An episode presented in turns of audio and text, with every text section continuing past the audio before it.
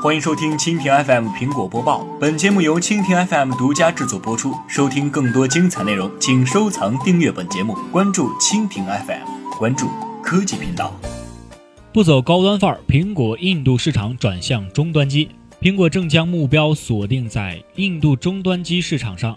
以便在这一市场内建立起一个全新的 iOS 用户群，最终使其逐渐转向 iPhone 高端机型。苹果的合作伙伴维创正在班加罗尔生产 iPhone SE。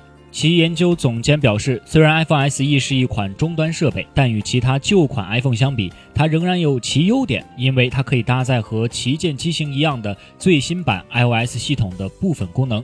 从这个角度来看，它是一款更新的设备。本月起正式实行的新商品与服务税，也让苹果降低了其在印度销售产品的价格。iPhone 在印度的销量中，大多数由旧款机型撑起。今年第一季度，超过一半的 iPhone 销量来自旧款机型。第一季度，印度高端机市场同比上涨百分之三十五，三星占据了市场份额的百分之四十八，其次是苹果的百分之四十三。一直在印度高端市场遥遥领先的苹果，似乎正将重心转移到终端机市场。有分析师表示，随着终端机市场的不断壮大和该市场用户设备更换速度的不断加快，苹果在四百美元以下 iPhone 设备强劲表现将有助于增加其市场份额，并能提前锁定更多将在未来更新换机至 iPhone 旗舰机型的用户。